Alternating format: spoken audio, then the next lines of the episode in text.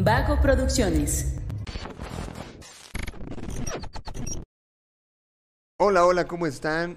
Muy buenas a todos y bienvenidos a un episodio más de Punto Geek, el podcast donde la cultura pop y el entretenimiento están en su punto. Yo soy Luis Montes y me encuentro con mi amigo Fernando, el profe Franco. Hola. Güey, ¿qué crees? Ahorita que empezamos a grabar, ah, es que, bueno, para los que no saben, movimos un poquito la cámara del lugar y, y me estaba imaginando que estaba la cámara aquí enfrente y estaba volteando yo Sí, por al allá. principio volteé para allá. Y, y yo, a ver, ya no está la cámara ahí. Es, es memoria corporal, pero Ya. aquí la tenemos. Debemos de Ya. ponerle un foquito rojo, güey, como en los noticieros. Sí, ¿no? Ya, ya, ya nos estamos viendo ahora sí. Este, bueno, pues el día de hoy les traemos una reseña más, gracias a Sony Pictures México, que nos invitó a ver em, La Noche del Demonio, La noche del La Puerta demonio, Roja. Así es. que pues es una película que se estrena en cines este 5 de julio y es la quinta y no sé todavía si va a ser la última entrega de la saga de Insidious, que empezó en el 2010. Lo que sí parece es que es la última de la historia de los de la familia Lambert. Ajá. Eso es lo que parece, pero no del universo de Insidious. Eso sí, puede ser Sí, que sí. no. Porque justo acabamos de ver que, que hay dos precuelas. O sea, dentro de las cinco películas que hay de Insidious, dos de ellas son precuelas. Capítulo 3 y capítulo 4 son precuelas. Sí. Y pueden ser precuelas porque hay una conexión entre ellas, que es la, la psíquica medium que acompaña a la familia Lambert, también acompaña a estas otras dos historias, precuelas que también son independientes entre sí. Y le comentaba aquí a, a la bala que, eh, que hay una declaración del segundo director de, de esta, esta franquicia, eh, donde, daba la de- donde decía que gracias a la, a la psíquica, pues tenía la posibilidad de explotar muchísimas historias previo a su encuentro con los Lambert. Y si se le antoja, yo creo que eh, posterior, ¿no? Ahora, no sé si está muerta o está viva, pero pues de que puede salir, hay un más allá, ¿no? Entonces, ah, Sí. todo es posible. Que bueno, a ver, eh, vamos a, iniciar leyéndoles la sinopsis de esta película que dice, mm, en la noche del demonio la puerta roja, el reparto original de la franquicia de terror regresa para el capítulo final de la terrorífica saga de la familia Lambert.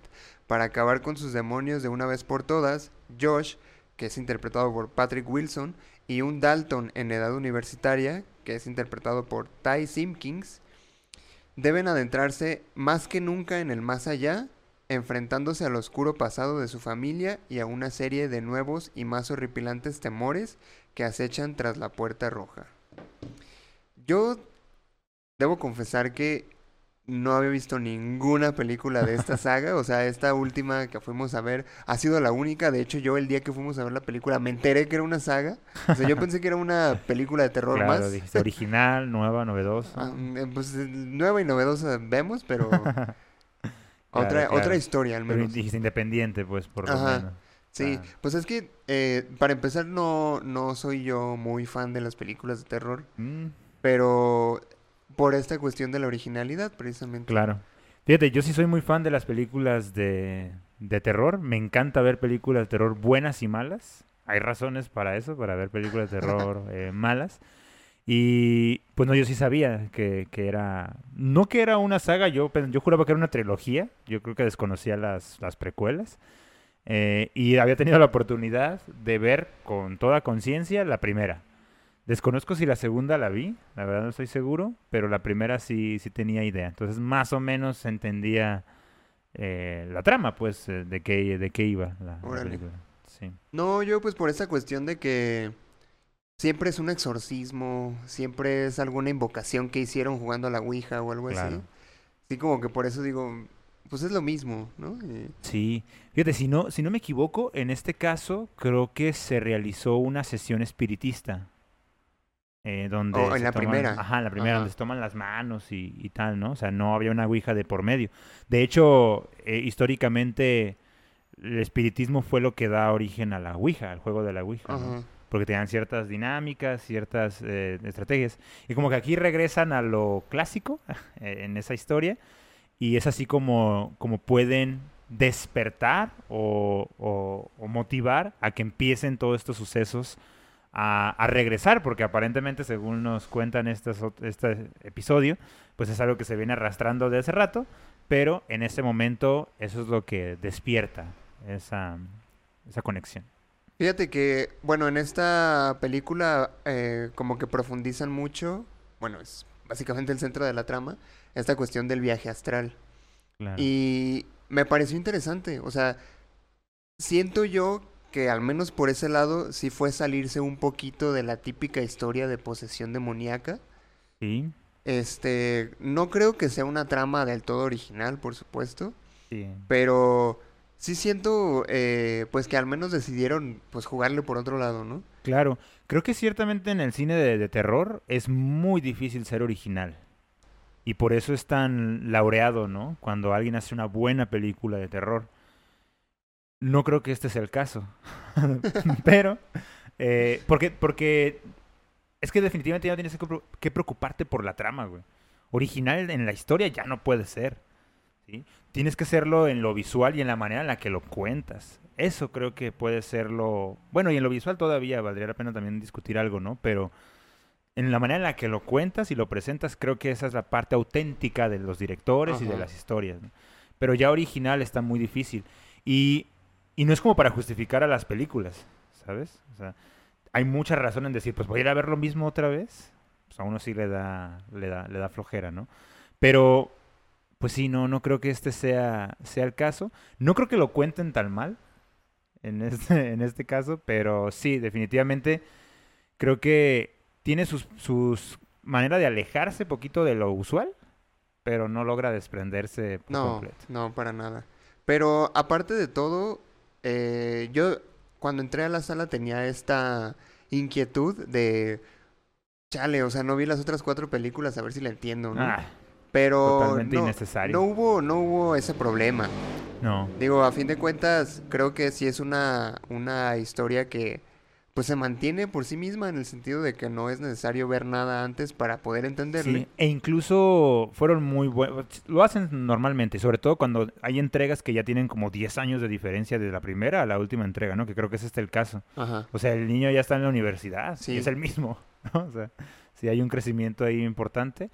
Y, pero t- usan el recurso de recordar, ¿te fijaste? Ajá. O sea, no necesitaste ver la película porque ellos te volvieron a contar ahí lo que necesitabas saber de las y pasadas. fue muy como muy concreto, ¿no? O Sí, sea, tal cual la escena, ¿no? La agarraron y la pusieron y esto es lo único que tenías que saber. que, que siento yo que también estuvo chido porque pues ya tienes todo un historial de, o sea, pues de la primera película a ahorita han pasado 13 años.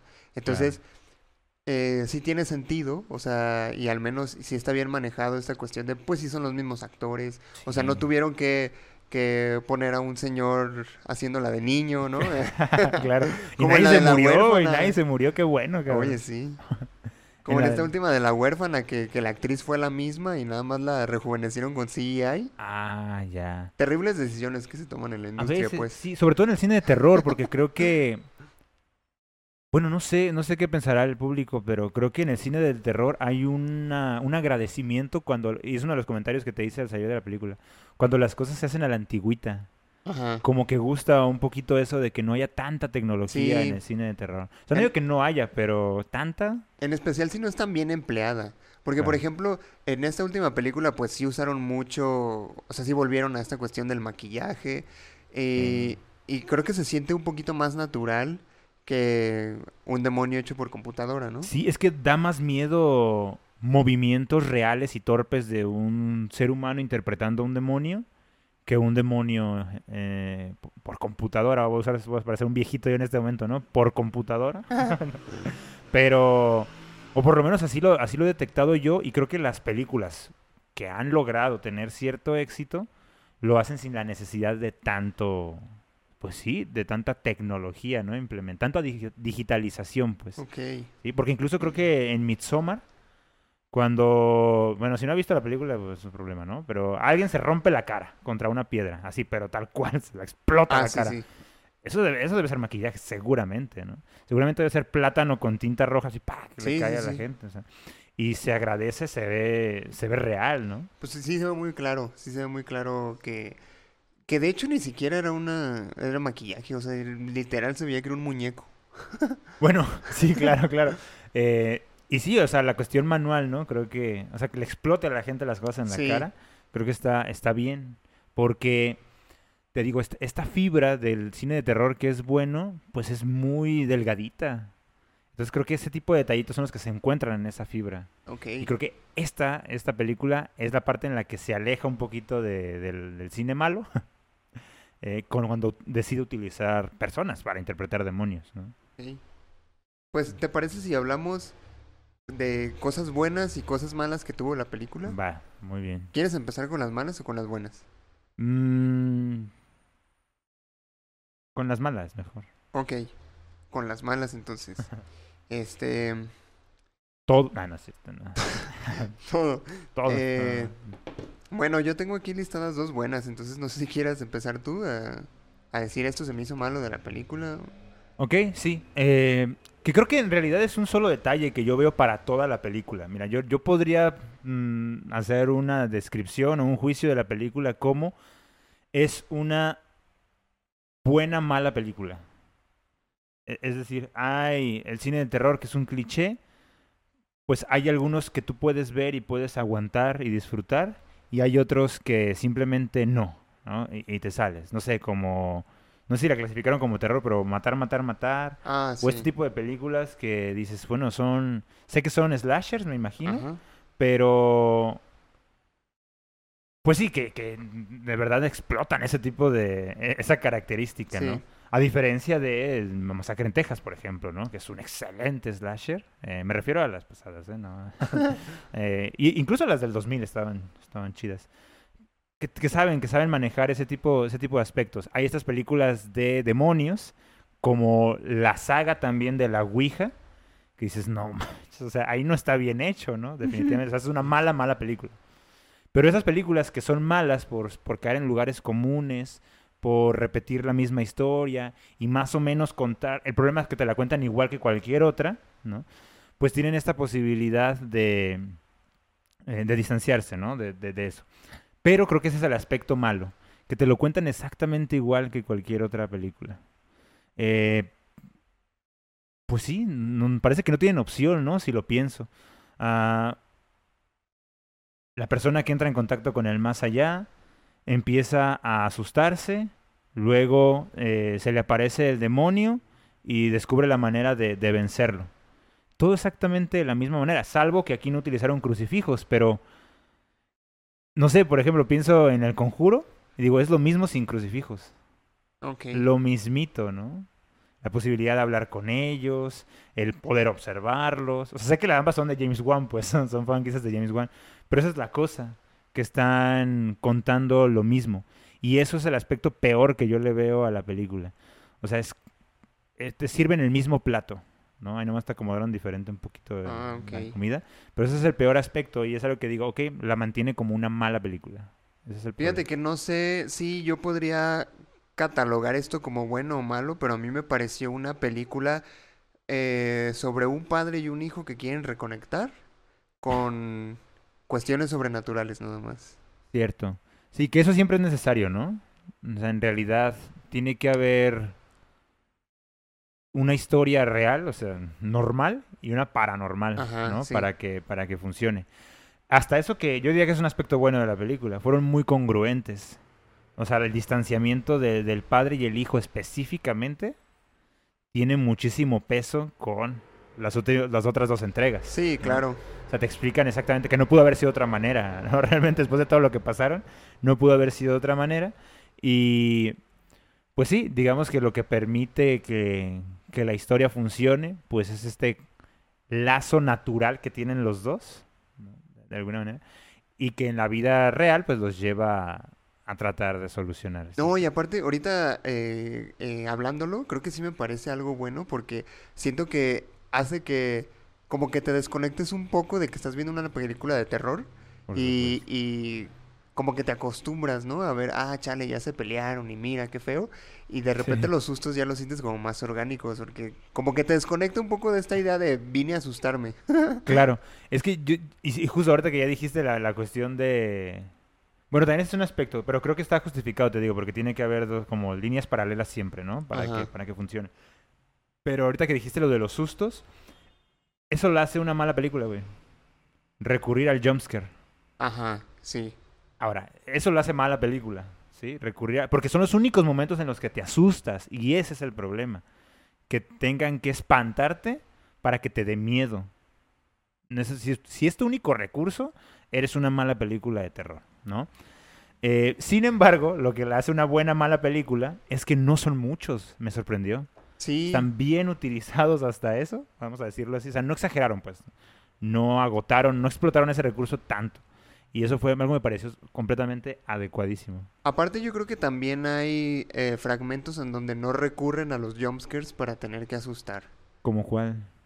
Eh, no sé si puedo decirlo sin caer en el Ah, es spoiler. verdad. Sí. Bueno, yo solo puedo pensar en, en uno que ocurre en una ventana. ¿Se puede decir eso? no, pero eh, creo que ese sí entra como jumpscare, ¿no? No. O sea, es que eso, esa, esa escena en sí misma puede ser tétrica. Porque hay como un historial, un bagaje. A la gente le da miedo ver lo que se vio ahí, ¿no? A cualquiera diría, güey, ¿qué pedo? ¿Qué, qué- qué- qué- qué está pasando, no? Eh, pero creo que precisamente el problema es que te estaba. Te, te estaba encaminando a un jumpscare. Ajá, Si lo hubieran dejado nada más así, yo diría, ok, están utilizando la psicología. ajá. Eso es, a lo que me, eso es a lo que me refiero, pues. Ok, O sea, no tener que recurrir a ese remate para que te dé miedo, sino dejarlo así. Pero entiendo que no lo hayan que no lo hayan dejado solito porque pues el resto de la película no lo tiene y pues te van a decir a qué hueva de escena, ¿no? Porque no vienes como con miedo o algo Ah. así. bueno, Pienso. pues sí, puede ser. Sí, sí. Ok, ¿Te acuerdas que alguna vez reseñamos que gracias a Sony también nos invitó a la abuela? ajá. La abuela sí se va a la cuestión psicológica. Sí, Y utiliza jumpscares también. Entonces, como no utiliza solo un recurso, yo por eso digo, es buena la película. Es el mismo de Rec, ¿te acuerdas? Ajá, Ese sí. güey es bueno dirigiendo películas de terror. De buenas historias. Sí. Bueno, presenta buenas historias. Este, ya entrando un poquito más en la, en las cosas buenas, creo que eh, podríamos catalogar como una buena cosa la dirección. Y este, ¿cómo vale se la llama pena este compita? comentarlo. Sí, Patrick Patrick Wilson. Wilson. Sí, Patrick Wilson, que es el, es el protagonista de la saga y debuta como director con esta película. Sí. que me parece una, una gran idea que se le dé la oportunidad a él, que ha este, Claro, que ya se trabajado fogueó. con toda la saga, ¿no? Tan, tan, tan de cerca. Creo yo que, que- y, y por eso lo pongo como un punto bueno, que, que dentro de lo que cabe fue buena la dirección. O sea, hay escenas que sí están muy chingonas, la iluminación me parece eh, bien manejada, la música también me parece que está bien manejada. Claro. No sé si lo hizo por sí solo o si tuvo eh, asesoría. Me imagino que sí, ¿no? Pues para haber sido una primera vez me parece eh, buena para... Sí. Trae la experiencia, ¿no? Él es el mismo del Conjuro. ¿O no? Me parece que sí. O, o- Es que Seguro ese que güey... no. No, es, es que sí siento que se parece a, a este vato de, del matrimonio Warren. Ajá. Sí se parece, ¿no? Se parecen, pero probablemente... Pero no sé si sea el mismo. Si lo es, yo pensé, este vato está bien encaminado para ser el, el Lord del terror de, de Hollywood de esta década, ¿no? O sea, y, y explica por qué le dieron chance de dirigir. También tendría sentido que sea el mismo actor porque pues James Wan, ¿no? Ajá, sí. Eh, pero sí, muy bien, o sea, para que, para que no le saliera mala, mala la película, es a huevo, o sea, claramente dejó ver toda su experiencia, dejó ver su visión, eh, cómo construir algo de terror, y aunque le haya salido algo como común, como un bien. Sí. Entonces, claramente sí es una buena dirección. Leí que este proyecto se lo habían aventado como desde hace dos años, tres años. Órale. Entonces no sé qué retrasó tanto la película, porque no se necesita tanto tiempo para ese tipo de películas, y lo mejor para este tipo de cine es que nunca se necesita tanto presupuesto, güey. Ajá. Son pequeñísimos los presupuestos.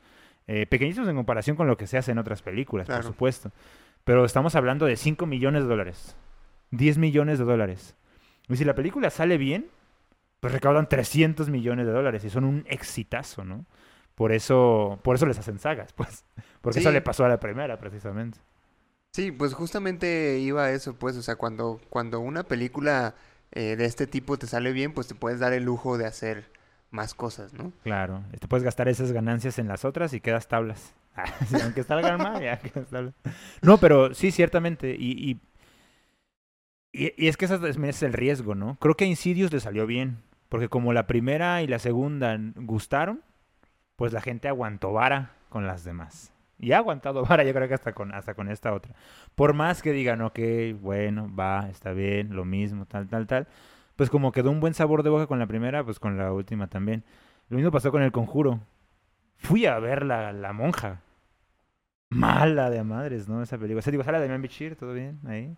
Pero mala la película. Pero fui a verla porque, digo, me quedó un buen sabor de boca de esta década. Decir, ok, bueno, pues aguanta, ¿no? Pero creo que Patrick Wilson, si esta ya es la última entrega, por lo menos de su historia, lo cerró bastante bien. Yo, yo no veo problemas en la dirección. Digo, no, No. me parece nada incongruente en la historia. ¿eh? Que eso me lleva a el siguiente punto bueno, que fue que hubo muchas escenas que me gustaron mucho. O sea, como por ejemplo hay una escena donde se apagan y se prenden varias luces. Ah, sí, muy que, bien. que de hecho yo diría que es mi favorita de la película. Porque es la, es la que te digo que no recurre al jumpscare. De acuerdo. Y, y sí me generó ese miedo. O sea, desde ver a, a la... Pues al personaje que estaba ahí en, en esa escena en Tiene particular. razón, sí. Este, ver- se- sentir la tensión de cómo se están apagando y prendiendo las luces. Pero también jugaron con el factor jumpscare. Porque claramente te ibas a esperar. Podías esperar que en cuanto prendieran las luces Ajá. hubiera un. Pero un no fue así, no fue así y aún así dio miedo lo que De pasó. acuerdo. Sí, sí, sí. Yo digo que fue trampa de jumpscare. Sí. jugar, jugar con eso. Eh, hay, hay otra escena que también juegan con un poquito con esto de ahí viene un jumpscare, con las luces igual. Cuando hay una máquina por ahí, que también se apagan las luces. Ah, Creo que sí. esta cuestión de las luces Creo que eso sí lo podemos decir porque esa escena sale en el tráiler. Ah, sí, sale en el trailer. Sí, la de La, la, re- la la resonancia, resonancia ¿no? magnética. Ajá, ah, sí. ok. Hay una escena donde se apagan las luces y el, el ángulo de la cámara, el enfoque, lo que se estaba viendo, muy bien. O sea, parecía Sí. otro rostro ahí. y- y- No, pero ahí, ahí sí hubo un jumpscare. Pues te digo, usaron lo mismo, ¿no? Así como que Ajá. apagaron las luces para decir, ahí viene. Sí. Pero lo que yo, lo yo he visto en otras películas de terror es que hacen esa preparación de jumpscare y no hay nada. O Ah, sea, de acuerdo. combina en, ay, no, este... Y es lo más originales que pueden ser con el jumpscare. Claro, sí. Ese recurso no está tan chido. O que sea otra cosa que ni al caso, ¿no? Como de Sí. que eh, sea un, un pájaro, ¿no? Y se va volando y eso es como que dices, ay, pero dices, ah, no, no pasó claro. nada. Sí, siento, sí, siento que ahí puede radicar la originalidad del cine de terror actual. Pues sí, cómo lo presentas, pero no, no deberían de quedarse ahí. Y hay obras que lo demuestran, ¿no? Midsommar, Hereditary, eh, La Bruja. Son, Qué buenas películas. son buenas películas. Vi una, creo que del director de La Bruja, no estoy seguro, que ocurre en una casita en Inglaterra. Promocionando otras películas, pero que juega muchísimo con lo simbólico y lo visual. Uf, es terror psicológico a toda, a toda cosa. Luego si me acuerdo el nombre se los paso, pero o te los Pero creo que también de esta, de esta segunda década, de esta segunda década, también una muy buena película de terror. Otra cosa que se me hizo chida fue este. eh, que creo que también ya lo usaron en las demás películas, la música de Tiny Tim se llama. Sí. que ese vato sí. O sea, a lo mejor lo, si no, si no saben quién es, es el, el vato de las canciones de ukelele de Bob Esponja. Es el que hizo el soundtrack de- del primer episodio de Bob Esponja. Sí, sí, sí. Eh, y, que, y que sí está relacionado con esta onda medio tétrica de terror, porque el vato en sí era muy raro, ¿no? Era un personaje raro y se convirtió en un mito, una leyenda, una creepypasta, hasta eso. Porque la música era incómoda. Era infantil, pero era completamente incómoda. Ok. Y en la manera en la que él se presentaba era muy tétrica. Entonces decía, era, es como el efecto payaso, ¿sabes? Ajá. O sea, un payaso asesino, ¿no? Un payaso que asusta. El payaso está ahí para hacer- sentir bien a, los niños y demás. Que se los coma es como, wow, ¿no? y acá ocurría lo mismo. Un entretenedor, alguien que hacía música, como que parecía que iba a ser música infantil, como un sombrerero. Parecía que se vestía como un sombrerero, ¿no? Y que de repente con una sonrisa incómoda y te empiece a tocar ahí música que parece infantil, pero al mismo tiempo Pero te sientes mal Ajá. pues da muchísimo terror. Bob Esponja la utilizó de manera cómica, pero acá recuperaron esa pequeña vena que es de terror, ¿no? Y creo que les quedó fenomenal. Sí, queda chido también eso. Sí, e- ese- esa, esa escena que todos identificamos de lo que parece como un demonio ahí, el diablo, con la música y demás, me parece muy buena, ¿eh? icónica ya incluso a este, a este punto. Lo que tú viste de la habitación roja, Ajá. donde estaba, pues es el recurso explotado en la primera. ¿no? Ah, ok. Pues Así se presenta. Entonces, eso sí fue muy, muy particular. Eso se lo concedo de que esa es una manera auténtica de presentar una historia de terror. Que aparte sí hubo muchos, este, pues muchas referencias a las películas pasadas, ¿no? Sí. Yo que, por ejemplo, no he visto las demás, pues obviamente sí capté que, que la, la medium sí sale en otras películas. Los presentadores de los videos paranormales se me afiguró también que sí son de las demás películas. Sí. Eh, y, y no solo porque lo vi y dije, ah, bueno, como que estos sí salen en las demás películas, sino también por los, las expresiones de la gente a mi alrededor. claro. Y además eran tan raros que, o tan, es- les daban tanto cuadro que decías, oh, ha- hay una escena donde, donde dice, yo, yo- como que uno lo nota ya, ¿no? Donde le dice a, a su hijo, le dice, tu mamá te mandó esto, Ajá, así como si fuera cualquier otra cosa, como te mandó calzones. sí, Pero tú sabes que si lo nombraron es porque va a tener claro. otra intervención en algún, en algún momento. Entonces, si de repente, de pronto te ponen a, a dos personas enfocadas en toda la pantallota, pues dices, bueno, va a significar algo. Y como no has visto las películas, pues puedes suponer, ¿no? Así que, ah, seguro es una Sí, sí, sí. referencia, ¿no? Sí. Que no sé si eso es bueno o malo. O puede ser intrascendente, ¿eh? igual. Mm, yo creo que sí puede ser intrascendente. O sea, ahí está, nada más. Sí, sí, sí. A lo mejor no hay alternativa. pero- Ajá. Cierto. Bueno, y otra cosa que, que es buena, que habíamos mencionado de la, de la película, es el maquillaje. ajá. Las caracterizaciones eh, usaron, se llaman prostéticos, ¿no? Sí. Prostéticos, maquillaje. Eso se agradece muchísimo, de verdad, muchísimo, muchísimo. Porque hay algunas escenas que pueden, pueden resultar asquerosas para algunas personas. Y, y, y se, y se agradece que utilicen ahí revolturas, ¿no? Para, para poder darle esa impresión, esa textura, esa apariencia y que se quede pegado bien en la cara, ¿no? Ajá. Como se quedaría algo pegado en la cara.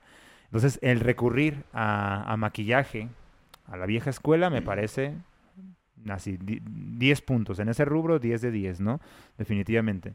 Porque creo que de las escenas que pueden dar miedo, sin necesidad de recurrir, bueno, que están dentro del jumpscare, pero sin recurrir, una vez que ya pasó el, el susto propiamente, pues es precisamente ese tipo de- de maquillaje y de vestuario. Que tú puedes reconocer cosas que te dan miedo, personas, seres reales que ahora son demoníacos, ¿no? O que ahora tienen como mucho odio interno y demás, pero que solo se logra a través de eso, ¿no? Solo a través de eso. Y creo que eso es como una de las cosas más rescatables que, que puede tener esta, esta película. Sí, sí, la verdad no me, no me parece que sea como la película de terror del año, pero no diría que es tan mala como otras que he visto. No, definitivamente no. Incluso no es la peor, yo diría, de toda la saga, ¿eh? Estoy ¿A casi seguro. O- bueno, o sea, no es que esperaran que fuera la peor de toda la saga, pues, pero... Podría apostarlo. Ok. Pero luego les platico. Sí, sí. Va. Bueno, entonces esta es la secuela directa del capítulo 2, Dos, correcto. que 3 y 4 fueron precuelas.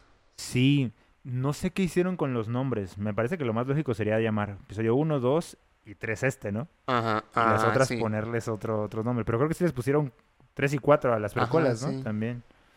Bueno, otra vez confundiéndonos. Bueno, igual si, si de todos modos también eh, usted es una persona que no ha visto las otras cuatro películas, tengan la seguridad de que no necesita verlas para, para ir a disfrutar de esta nueva que va a salir este miércoles. Ya. Pero eh, yo creo que a lo mejor sí se disfrutaría un poquito más. Sí, sí, sí, sí, probablemente sí. A lo mejor hace más sentido lo que nos está haciendo a nosotros, ¿no? Sí. Muchas cosas. Oye, un dato curioso, no sé si lo traías ahí en datos, algo así, pero ¿sabes que este no es el primer nombre que le iban a poner a la película? ¿La Puerta Roja? No, no sabía. Ah, pues tiene mucho que ver con lo que tú mencionabas después de salir de la película. Le iban a llamar No apagues la luz, Ah, porque tú hiciste un comentario sobre no me hace mucho sentido que ese sea el nombre de la película, ¿no? Entonces como que tuvieron ahí varios momentos creativos Sí. de decir, ay, ¿cuál será el nombre que más la identifique? Yo sí estoy muy, o sea, bueno, ahora que sé que la otra era No apagues la luz, yo sí me quedo con la puerta roja, pero eh, bueno, tiene que ver con lo que con lo que mencionabas. Entonces tú tuviste ahí un- una, una intuición Órale. correcta. Ah, qué al bien. respecto. Sí. Sí, sí. No, pero y, y, y ahora que lo, lo, lo comentamos, sí me parece que la puerta roja sea un... Sea mejor que ese otro, ¿no? A lo mejor Sí. podemos haber pensado en otra cosa. Pero, pero tiene mucho sentido también no apagues la luz, ¿no? Sí. Porque es un gran parte, un gran argumento de la, de la película. Pero Y, y de la, de la saga en general, sí, de la ¿no? saga en general, cierto. Sí, la, la- la oscuridad. Eh, pero lo de la puerta roja creo que para esta película, si la consideramos como independiente dentro de la saga, ese, ese es su nombre, ¿no? La puerta, la puerta roja. Digo, como para utilizar algo simbólico, algo que no sea muy obvio, ¿no? También y demás. Creo que eligieron, eligieron bien, pero tuvieron varias opciones también ahí sobre la mesa. Que hubieran sido Sí, correctas. bastante bien. Sí. Entonces, la conclusión es, sí vaya a ver la película, Sí, sí, los sí. invitamos a que la vayan a ver. Creo que sí está disfrutable. Si te gustan las películas de terror, eh, pues obviamente sabes qué puedes esperar, ¿no? Claro, si no eres un crítico con las películas de terror, la vas a amar. Eso se te lo, lo garantizo. ¿eh? Para quien no sea tan payaso como uno o así, la va a amar. Está bien hecha en ese sentido, ¿no? O sea, dentro de, de esta tendencia de películas, está perfectamente realizada. O sea, se distingue mucho de las demás, como mencionaste, entonces, o sea, de las demás de terror, pues. Sí, la- la- la- yo les voy a ser bien honesto. Hay, hay películas que, que desde que las ves anunciadas sabes que van a pasar sin pena ni gloria. No creo que esta vaya a ser una de esas películas. Sí, además por todo el amor que ya trae, todo el fan, todo el fanbase que ya tiene. eh, y, y si usted le, no va a ver películas de terror porque lo asustan a cada rato, este creo que no es el caso. Que va a salir contento, o sea, se va a asustar, claro, por supuesto, pero va a salir contento porque no va a ser un abuso Ajá. y no va a tener que cerrar los ojos eh, todo el tiempo, entonces, muy bien en ese sentido. Sí, e- eso, es- eso es una, una cuestión que a mí al principio me tenía preocupado, porque eh, aparte de que, de que no sea fan de las películas de terror porque no me parecen tan originales, eh, el lidiar con esta situación estresante de, de esperar viene. que me asusten, no, no soy muy fanático de esa Al menos esta vez puedes decir que no pagaste porque te asustaran. Bueno, Al menos. ¿no? este, pero es que mi, mi problema es con ese pre-jumpscare. Claro, claro. Y Pero, la ansiedad, tal ajá, cual, sí, ¿no? sí. Sí, te veías bien ansioso. Yo pensé que tenía un hijo en la cárcel o algo, Es ¿no? que-. La, la ansiedad y yo tenemos, no nos llevamos bien. Sí. Digo, creo que nadie, pues, pero particularmente conmigo es un Oye, problema bien. importante. Acabo de descubrir que... Bueno, no he tenido la experiencia VIP, pero... Qué chido es ver una película en una sala 4DX que no sea función 4DX, ¿eh? Ajá. Qué cómodo está, que Sí. está elevadito, puedes recargar tus pisitos. Así, sin 4DX, en una sala 4DX, mira, fenomenal. ¿eh? Un agradecimiento ahí a Sony, a Sony México, porque me la pasé muy bien. Y a este. Bueno, iba a decir la- el nombre de la cadena de cines, pero no sé. No, porque Sony no tiene un contrato fijo con, Ajá, con sí. ellos. Nada, solo digamos que... Ni siquiera si se llama 4DX la sala sí, ¿no? También. Creo que sí. Ok, espero que sí, porque si no estoy haciendo referencia a otro, otro cine, ¿no?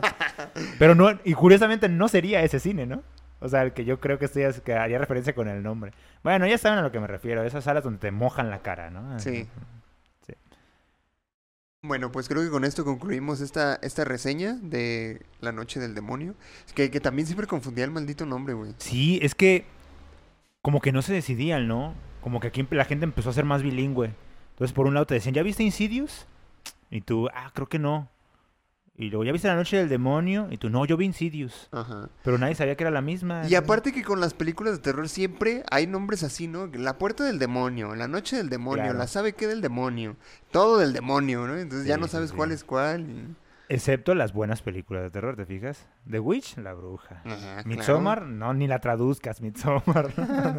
Hereditary, Hereditary o, o algo algo directo, ¿no? La tradujeron directo. Sí, estas están más, más raras, definitivamente. Bueno, excepto la Ouija. Que Insidious me parece un buen nombre. O sea, me parece uno de esos Claro, nombres que no hecho. necesita traducirlo. Sí, sí, sí, totalmente. Por eso la gente creo que lo empezó a utilizar bastante. Pero sí causó como confusión. Hay otra, yo la confundo con una película donde hay un... Es de terror también. Se trata de un escritor que ve una cinta. Y es una cinta maldita porque está viendo... eh, ay, pues, pues, ¿cómo decirlo? Pues imágenes, pues, o sea, un video de cómo un tipo asesina a una familia, ¿no? O asesina familias. No sé si has Ah, visto ok. esa película. Me suena, sí. Yo las confundía con esas. Ah, Entonces por eso traía yo como 400 nombres así relacionados. Pero bueno, una vez que la ves ya, ya sabes de, de qué, se, de qué se trata, ¿no? Propiamente. muy bien. Bueno, pues ya sabe, si quiere pasar un momento eh, en el que lo asusten, pero no tanto, eh, Claro. vaya a ver La Noche del Demonio, La Puerta Roja. Y pasársela bien con miedo, ¿no? Sí, sí, está chida. La en verdad, vez de guacala, sí, qué sí rico. Uy, qué rico, ¿no? Podría ser. Sí, sí la disfruta uno. Y pues bueno, lo invitamos a que nos siga en nuestras redes sociales. Nos encuentran como Punto Geek Podcast en Facebook y en YouTube, como Punto Guión Bajo Geek Guión Bajo Podcast en Instagram y Punto Geek Podcast 1 en TikTok. Esto ha sido todo por nuestra parte. Nos despedimos. Yo soy Luis Montes Y yo soy Fernando. y nos escuchamos en el próximo episodio de Punto Geek. Hasta la próxima. Bye. Va. Nueva despedida. Bye. Ah, yo tengo que aplaudir. Porque no aplaudí al principio. Nomás para que no se, que no se quede. Le voy a decir a Josué, ahí el aplauso está en el minuto 40 por ahí. para que lo busques ahí. todo el episodio. Ajá, sí, de ahí para atrás está todo bien, ¿eh?